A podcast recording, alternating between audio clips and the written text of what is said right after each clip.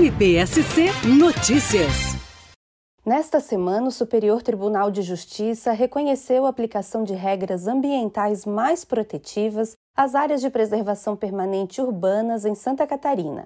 Com a decisão, ao longo dos cursos d'água, devem ser aplicadas faixas de preservação permanente previstas no Código Florestal, variando de 30 a 500 metros e não mais de 15 metros, como previsto pela Lei do Parcelamento Urbano. Mas na prática, o que isso quer dizer? O que muda daqui para frente? A coordenadora do Centro de Apoio Operacional do Meio Ambiente do Ministério Público de Santa Catarina, promotora de justiça Luciana Cardoso Pilate Poli, explica.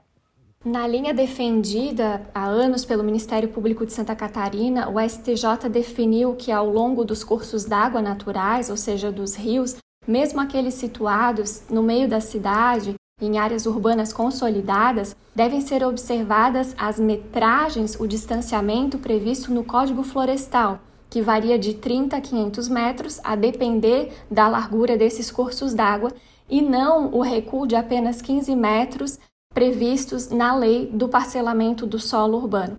Isso significa que o STJ corroborou, confirmou uma maior proteção ao meio ambiente urbano em Santa Catarina. Evidentemente que cada caso concreto deve ser avaliado de acordo com as suas especificidades e observado aí tudo o que está previsto na lei. A mudança, sustentada por tese do Ministério Público de Santa Catarina, foi aprovada de forma unânime pelo STJ nesta quarta-feira e representa uma vitória sem precedentes do meio ambiente urbano no estado. Essa decisão do STJ representa um ganho ambiental expressivo em termos de qualidade de vida nas cidades, pois o meio ambiente é que nos garante, por exemplo, o abastecimento de recursos hídricos, tanto qualitativamente quanto quantitativamente.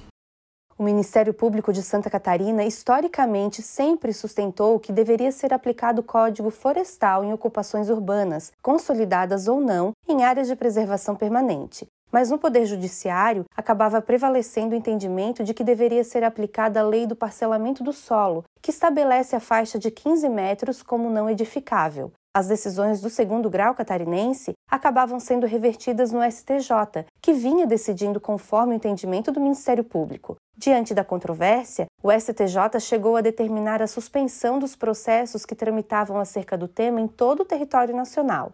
Com a decisão desta quarta, agora os processos que estavam suspensos no Poder Judiciário devem voltar a ser julgados, já com base no novo entendimento. Eu sou Miriane Campos, para a Rádio do Ministério Público de Santa Catarina. MPSC Notícias. Com informações do Ministério Público de Santa Catarina.